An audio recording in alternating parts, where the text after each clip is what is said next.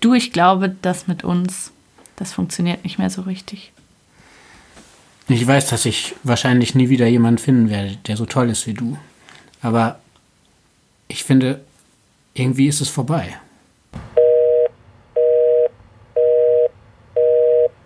Hallo, ich bin Charlotte und ihr hört Wake Up, den Podcast übers Schlussmachen.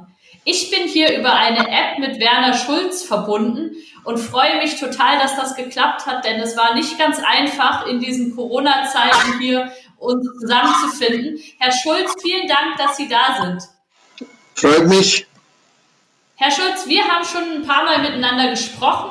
Sie sind äh, Familienrichter in München gewesen. Das ist richtig, nicht wahr? Mhm. Ja, ja, 20 Jahre lang, ja. 20 Jahre. Was würden Sie schätzen, wie viele Ehen haben Sie geschieden? Oh je, oh je. Da müsst, haben wir noch nie überlegt. Aber ein paar hundert waren es schon, oder? Ja, ja, ja, ja, ja, ja. Aber da, aber da können wir mal informieren, das ist eine gute Frage. Viel, aber da müsste ich jetzt mal in der Geschäftsstelle nochmal nachfragen, wie viele äh, Eingänge Urteile, ja. Das Verfahren, ja. Entschuldigung, falls die Qualität nicht ganz so gut ist. Ich bin schon total zufrieden, dass wir überhaupt so miteinander sprechen können. Ähm, ist es denn ein belastender Job, wenn man hauptberuflich dabei ist, wenn die Liebe auseinanderbricht? Oder war das nicht belastend? Naja, salopp gesagt, könnte man sagen, äh, die meisten Eheleute wollen wahrscheinlich lieber durch den Richter, durch den Familienrichter als durch den Tod geschieden werden. Schön gesagt. Aber im Ernst, es heißt zwar, Scheiden tut weh, aber das habe ich festgestellt, dass nicht nur viele, sondern bei den die meisten Eheleute finden die Scheidung, den letzten Akt ihrer Ehe, die endgültige formale Trennung als befreienden Akt. Warum? Weil so viel Unangenehmes äh, vorausgegangen ist. Zuerst die Zerrüttung während des Zusammenlebens. Man hat nicht mehr miteinander gesprochen, war aber immer noch in der gleichen Wohnung. Äh, wenn Kinder da waren, musste man sich oder hätte man sich ein äh, bisschen zusammenreißen müssen, um also hier die Streitigkeit nicht vor den Kindern auszutragen. Aber egal, die haben natürlich diese Spannung, diese Zerrüttung haben die Kinder immer empfunden. Und irgendwann kommt es halt dann doch zum endgültigen Bruch und dann muss, also man könnte, da muss eine äh, formale Trennung äh, vollzogen werden, die geschieht in der Regel durch den Auszug eines Ehegatten, aber man könnte auch vorher sich schon rechtlich in der Wohnung trennen, aber das müsste dann eine strikte Trennung von Tisch und Bett sein. Was heißt das, eine strikte Trennung von Tisch und Bett? Darf man nicht mehr zusammen essen? Oder? Ja, ja, da haben Sie sogar recht. Also es muss Voraussetzung für eine Scheidung ist, dass man absolut getrennt gelebt hat und bevor man Scheidung einreichen darf, einen Scheidungsantrag einreichen darf, muss man schon ein Jahr getrennt leben und das muss feststehen, wenn man also auch, wenn man das Bett nicht mehr zusammenteilt, wenn man gemeinsame Mahlzeiten einnimmt, äh, dann kann man nicht sagen, das ist eine strikte Trennung. Also es muss tatsächlich auch eine Trennung nicht nur vom Bett, sondern auch vom Tisch erfolgen. Auf Deutsch gesagt, es dürfen keine gemeinsamen Mahlzeiten mehr eingenommen werden. Solange äh, gemeinsame Mahlzeiten, solange man zusammen auch noch Abendessen einnimmt, ist es rechtlich keine strikte häusliche Trennung. Finden Sie, dass das noch zeitgemäß ist? Also wenn ich mir jetzt vorstelle, ähm, ich würde mich trennen, dann hätte ich ja so das Gefühl, ich würde mich gerne noch gut verstehen und ganz normal wie zwei erwachsene Menschen miteinander sprechen, vielleicht auch noch mal zusammen Abendessen. Ähm, warum darf man ja, das weil, nicht? Wie gesagt, die gesetzliche Voraussetzung ist eine absolute Trennung, damit man eine Scheidung auch aussprechen kann. Wenn man sagt, ja, wir, also wenn Sie sich außer Haus, wenn einer ausgezogen ist, dann ist ja sowieso der, der Trennungsbruch da. Da kann man sich selbstverständlich, soll man auch, dass man sich dann zu gemeinsamen Essen trifft, die Probleme bespricht und schaut, wie kann man den Stress möglichst gering halten. Aber wie gesagt, wenn man zusammenlebt, ab wann gibt es denn da eigentlich äh, äh, eine, eine Trennung? Eines sehr alten Ehepaares die sich haben scheiden lassen, habe gesagt, ja, seit wann lebst denn getrennt? Dann haben sie sich beide so angeschaut und dann hat der Mann gesagt, na ja, seitdem die Kinder aus dem Haus sind, dann hat die Frau gesagt, eigentlich schon früher, bloß wir haben es nicht gespannt. Wenn, wenn, vor, wenn das eine äh, allmählich gleitende Entfremdung ist, dann kann man nicht sagen, gestern waren wir noch Eheleute, heute sind wir, nie, heute sind wir nicht mehr. Also das ist fließend. Die meisten Trennungen, also die dann von beiden Eheleuten gemeinsam angegeben werden, ist oft der 31. Dezember. Das ist wahrscheinlich der häufigste Trennungstermin. Ah, ja. Die, die, die Eheleute müssen sich letztlich auch auf einen gemeinsamen Trennungszeitpunkt einigen. Ja, ob sie jetzt äh, über ein Jahr oder zwei Jahre, das ist dann egal. Nur in der Regel müssen die ein Jahr völlig von Tisch und Bett getrennt leben. Wenn irgendwie häusliche Gewalt oder sowas vorgefallen ist, muss man dann auch ein da Jahr getrennt sein? Ein Ausnahmefall, da könnte man schon, äh, da müsste man das Trennungsjahr nicht abwarten, sondern kann man schon vorher einen Scheidungsantrag einstellen. Nur bis es dann endlich zur Scheidung kommt, es müssen die Auskünfte zum Rentenausgleich, die müssen eingeholt werden. Da muss festgestellt werden, wird Unterhalt geltend gemacht. Dann ist ein Zugewinn entstanden, der ausgeglichen werden muss. Also das Trennungsjahr ist in 99 Prozent der Fälle ist, äh, äh, ist es äh, abgelaufen im Zeitpunkt des Scheidungsanspruchs. Mhm. Verstehe, ja. Und ähm, was muss man beachten, wenn man jetzt in so einer Trennung ist? Also worauf muss man rechtlich achten? Also zunächst, also wie gesagt, die strikte Trennung beginnt mit dem Auszug eines Ehepartners. Dem geht natürlich meistens auch ein Streit voraus. Wer muss die Wohnung verlassen? Wenn Kinder da sind mhm. und also in der Regel ist es halt dann Ehefrau und Mutter, die sich mehr um die Kinder gekümmert hat und wohl auch weiterhin kümmern wird, dann ist die Entscheidung eindeutig. Wenn aber das ein kinderloses Ehepaar ist, beide wollen in der Wohnung bleiben, dann müsste tatsächlich einer der beiden das Familiengericht anrufen und eine Überlassung der Ehewohnung beantragen und dann müsste, man, äh, dann müsste der Familienrichter abschätzen, wer ist mehr auf das häusliche Zuhause äh, angewiesen oder nicht. Wer muss weit in die Arbeit fahren oder sonstige äh, Gründe. Mhm. Wenn äh, Gewalttätigkeiten vorausgegangen sind, dann muss natürlich der, in, in aller Regel der Täter, nicht nur in aller Regel, sondern immer der Täter äh, mhm. die Wohnung verlassen. Und da gibt es noch ein Gesetz, das für häusliche Gewalt insbesondere dann auch für Ehefrauen wichtig ist, das sogenannte Gewaltschutzgesetz. Ja. Da kann man eben Familiengericht verlangen, dass nicht nur ein Ehegatte ausziehen muss, sondern auch ein sogenanntes Betretungs- und Näherungsverbot erlassen. Mhm. Und das hat deswegen die Bedeutung, weil wenn der, nennen wir mal Täter, äh, dagegen verstößt mhm. und es wird bekannt, dann kann er mit Freiheitsstrafe bis zu einem Jahr oder mit Geldstrafe bestraft werden. Das ist natürlich das, viel, Freiheitsstrafe. Das ist das Gewaltschutzgesetz, ja. Mhm. Es gilt natürlich auch vorwiegend für die sogenannten Stalker. Ja. Es gibt dann auch Ehegatten, die den Partner, die Partnerin verfolgen. Ja. Wenn sie, einen, wenn sie einen neuen Partner haben, das ist für Männer immer noch schwerer zu ertragen, als wenn Frauen, äh, als wenn, äh, also für Männer ist es in der Regel schwerer zu ertragen, wenn die Ehefrau einen neuen Partner hat. Sie wird sich ja auch verbessern, der ist meistens noch jünger.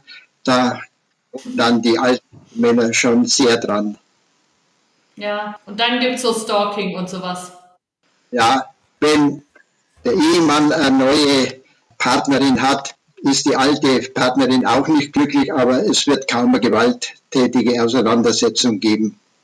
Ja. Was würden Sie denn sagen, kann ein Ehevertrag, kann ein Ehevertrag das einfacher machen, dieses ganze, diese ganzen Streitigkeiten oder eher nicht? Also in der Regel, also wenn man keinen Ehevertrag hat, dann geht es nach der gesetzlichen Regelung. Und die ist natürlich sinnvoll. Das heißt, der Bedürftige bekommt nach Trennung und wenn der andere leistungsfähig ist, bekommt er Unterhalt. Dann muss man also abstellen, bei wem die Kinder sind, in 99 Prozent der Fälle, sondern man kann fast sagen, in 100 Prozent der Fälle ist es gemeinsame Sorge. Es wird nur noch über das Umgangsrecht äh, gestritten. Dann der Rentenausgleich, Versorgungsausgleich genannt, ist kein großes Streitthema. Da werden die Auskünfte von den Versicherungsträgern erholt. Aber natürlich ist die Vermögensauseinandersetzung, das ist auch ein Hauptstreitpunkt. Und das ist der deutsche Güterstand, der heißt Zugewinnausgleich. Also das, was jeder okay. hatte während der Ehe zugewonnen hat, das soll also dann untereinander ausgeglichen, das heißt geteilt werden. Und Richtstand wurde also schon 1958 eingeführt der, als gesetzlicher Güterstand. Und damals war die Intention des Gesetzgebers Schutz der Hausfrau und Mutter. Ja. Dass derjenige, der seine Berufsausbildung zurückgestellt hat oder überhaupt keine abgeschlossene Ausbildung äh, hatte und sich um Haushalt und Kinder gekümmert hat, kein äh, Vermögen aufgebaut hat, dass der geschützt wird, indem der in der Regel dann allein verdienende Ehemann das, was er verdient hat, mit der Partnerin teilen muss. Die Zeiten haben sich natürlich geändert.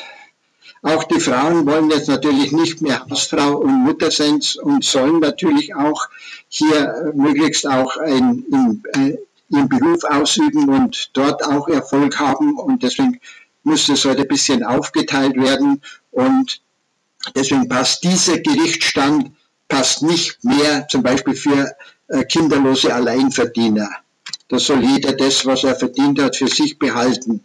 Er passt auch nicht mhm. unbedingt wenn einer ein kleines Unternehmen hat. Aber da gibt's, dann kann man das rausnehmen. Also äh, Ehevertrag heißt nicht Ausschluss aller äh, Rechte. Man kann also, wenn man dann modifizierten äh, Zugewinnausgleich, man kann dann sagen, okay, den Betrieb, den lassen wir außen vor und regeln also nur das sonstige äh, Vermögen. Okay. Äh, Großverdiener passt es auch nicht wahrscheinlich auch nicht äh, äh, für Spitzenfußballspieler mit Millionenvermögen. Was wird denn dann aus dem Beruf Spielerfrau? Der wäre dann natürlich nicht mehr so attraktiv. Allerdings äh, heißt es dann nicht, wenn die einen Ehevertrag schließen, dass die also äh, von allen ausgeschlossen äh, wird, sondern dann erhält sie also eine ausreichende Abfindung weil das wird ja immer noch in guten Zeiten der, der, der Ehe geschlossen und da geht dann davon aus, dass die Ehe schon noch hält. Anders ist es mit Eheverträgen, die äh, geschlossen werden, wenn die Ehe praktisch am Ende ist. Dann ist es halt schon eine vorweggenommene gerichtliche Regelung, allerdings dann beim Notar. Mhm. Wie sieht das denn mit dem berühmten Amazon-Chef aus, dem Jeff Bezos? der halt ist ja so einer der berühmtesten Männer, die sozusagen nach einer Scheidung deutlich weniger Geld hatten. Haben Sie Mitleid mit ihm? Also deutlich weniger. Okay, der arme Jeff Bezos, er musste an seine Ehefrau 37 Milliarden bezahlen. Gut, er bleibt auch weiterhin noch der reichste Mann der Welt. Aber jetzt einmal im Ernst, da muss man schon sagen, wenn die deutsche Staatsangehörige gewesen wären, die beiden, dann wäre äh, die Entscheidung folgendermaßen ausgegangen. Da hätte, wäre festgestellt worden, dass sie 26 Jahre verheiratet äh, sind, vier Kinder äh, großgezogen haben und, und das ist nun das Entscheidende, die Frau Bezos, wie heißt Mackenzie, glaube ich, oder? Ja. Äh, äh, hat von Anfang an mit die Firma aufgebaut, hat sich also immer um das Geschäft gekümmert, war also immer ak aktiv. Sie war also keine Spielerfrau, sondern hat da also hier entscheidend mitgewirkt. Und wenn das so stimmt, dann würde ihr nach deutschem Recht die Hälfte des gesamten aufgebauten Unternehmens, also die Hälfte der Aktien zustehen. Und das, Hälfte von Amazon. das Aktienpaket Amazon war zum Zeitpunkt der Scheidung 152 äh, Millionen Euro wert. Das heißt, sie hätte, Milliarden, ja klar. Äh, das heißt, nach deutschem Recht, wenn wir sagen, dies war ein gesellschaftliches Zusammenwirken, hätte sie 76 nach deutschem Recht äh, äh, zu beanspruchen gehabt. Sie hat 88 bekommen, also ein Viertel. Leid mit dem Herrn ja. Bissold hält sich in Grenzen. Gestern habe ich auch, oder am, am Freitag in der Heute-Show, äh, da wurde gesagt, dass er jetzt in der Corona-Krise das habe ich aber ausgerechnet, das kann nicht ganz stimmen, in der Sekunde 10.000 Euro verdient der Herr Bezos. Ich habe es jetzt ausgerechnet, aber der, das wäre so immens mit dem Taschenrechner. Also das kann stimmen, aber dass der jetzt so viel verdient, dass er seine 37 Millionen, äh, Milliarden, dass er die leicht verschmerzen kann, das ist auch klar. Mhm. Kommen wir nochmal zu den ganz normalen Leuten ähm, die eher, eher keine Milliarden auf dem Konto haben. Ähm, worüber streiten die sich denn? Streiten die sich heute anders als früher? Sind wir friedlicher geworden oder noch streitlustiger? Wie haben Sie das erlebt? Also, gestritten wird in gleicher Weise. Beide äh, sind ja anwaltlich vertreten. Da hängt es ganz entscheidend auch von den Anwälten ab, ob die also hier äh, äh das ganze Verfahren beruhigen was die meisten machen, oder teilweise wird es dann auch noch von den Anwälten, wenn die sich nicht mögen, wird es dann auch noch angeheizt. Was sich äh, äh, geändert hat, ist äh, die Verteilung der, der, der, des Hausrats.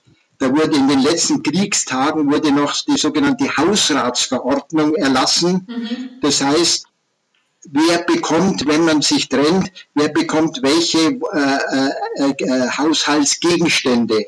Und da wurde auch der Zeit, als ich als Familienrichter angefangen habe, vorher war ich Jugendrichter, da wurde dann also hier wirklich noch um den Kühlschrank, um den Fernseher, äh, um die Waschmaschine gestritten.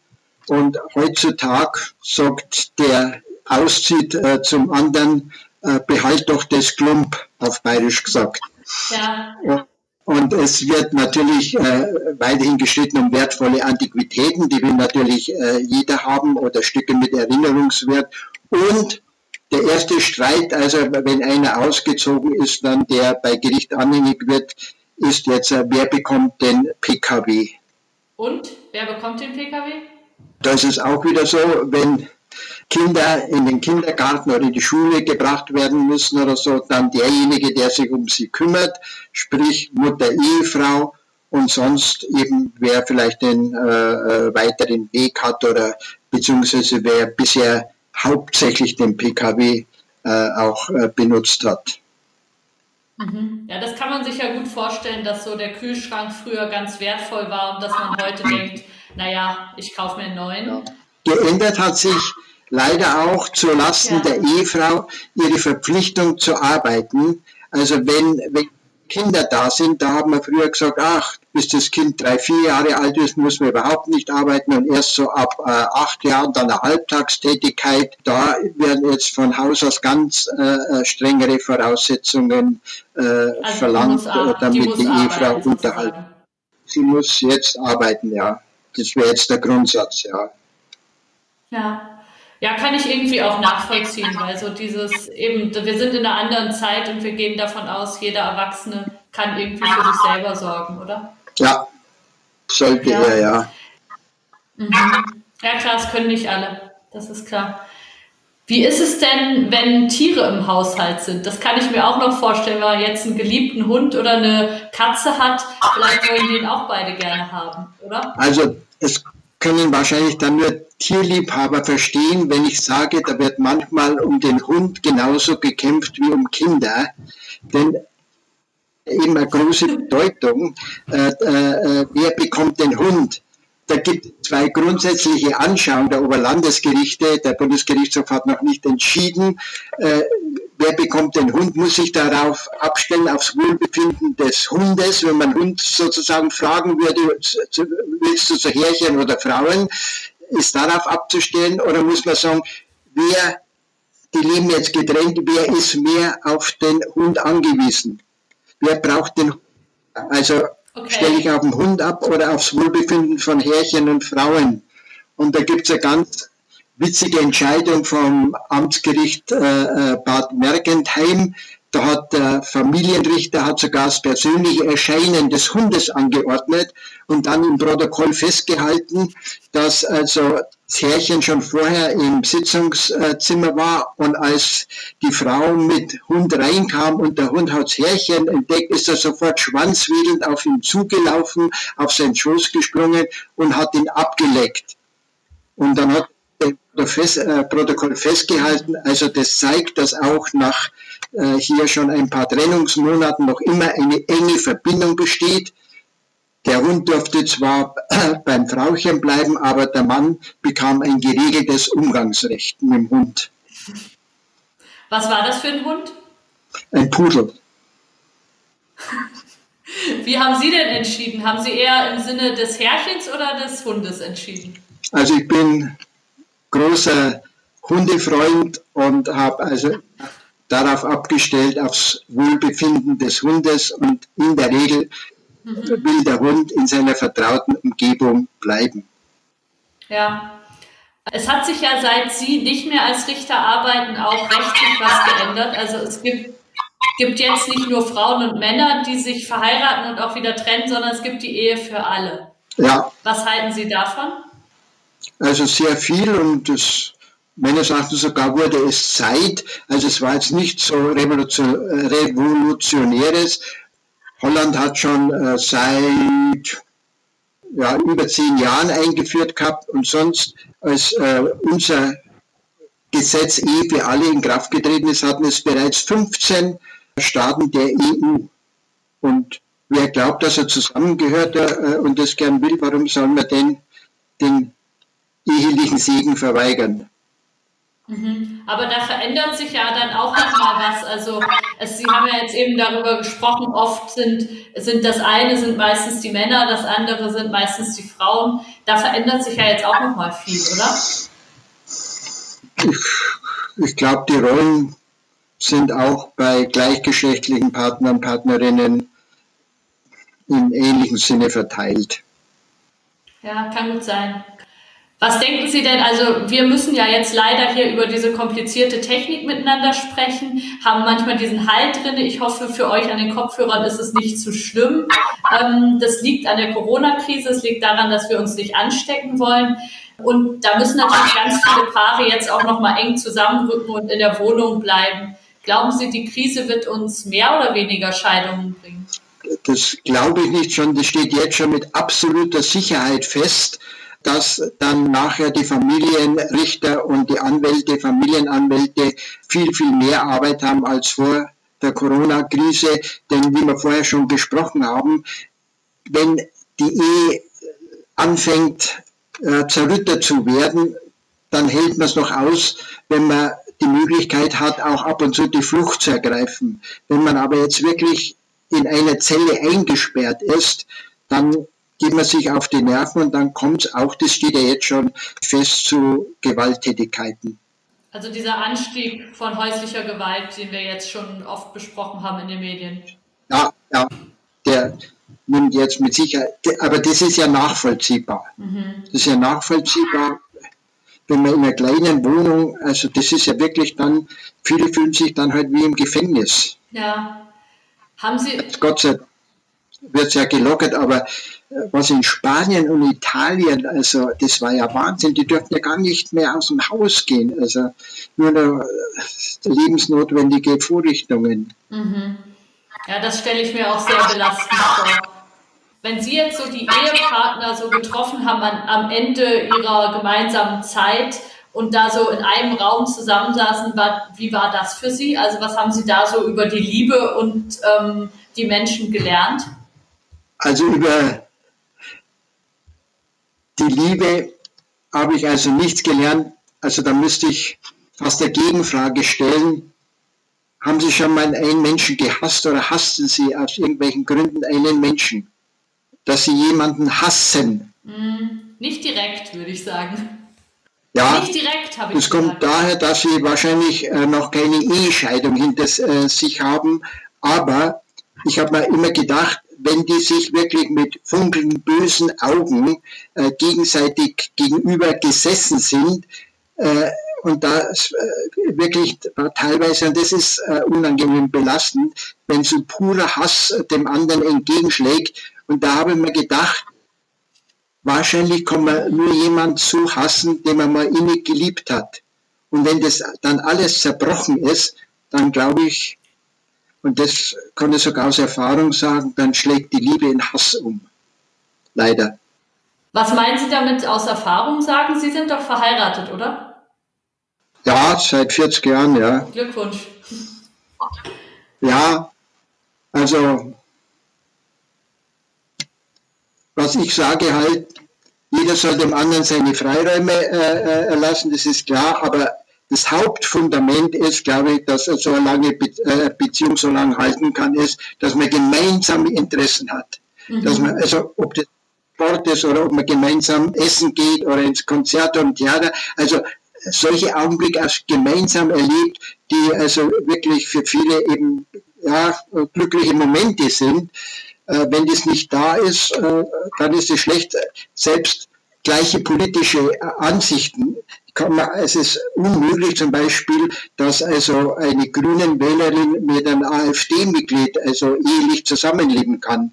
Aber das ist Stell Musik. mir schwierig vor, ja.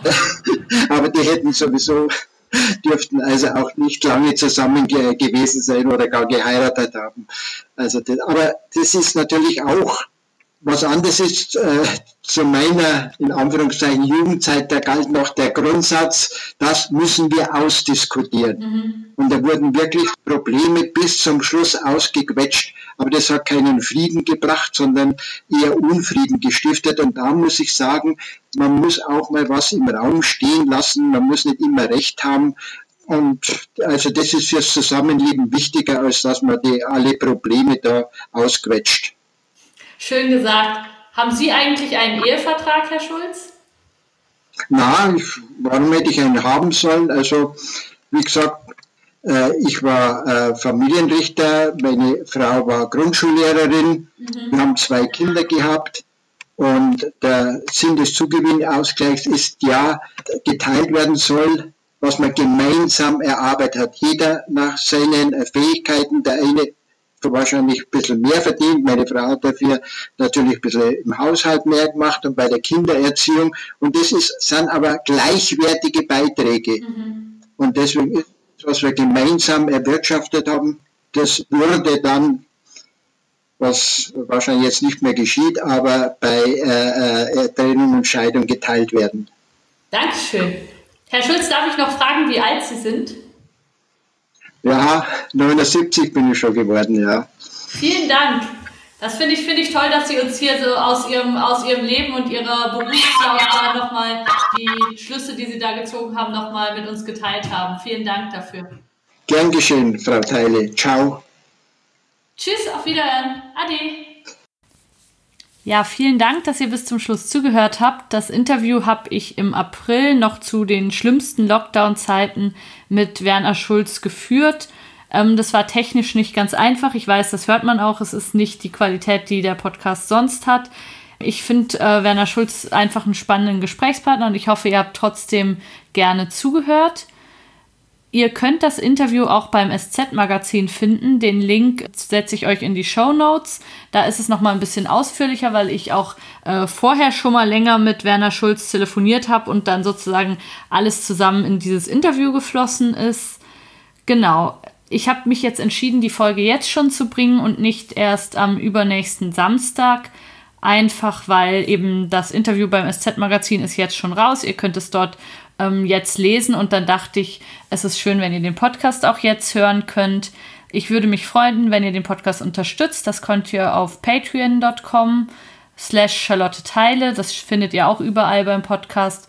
Und dann gibt es ja noch eine Info, die Werner Schulz nachschauen wollte. Das hat er natürlich gemacht. Er hat in seinem Berufsleben insgesamt 2000 Ehen geschieden.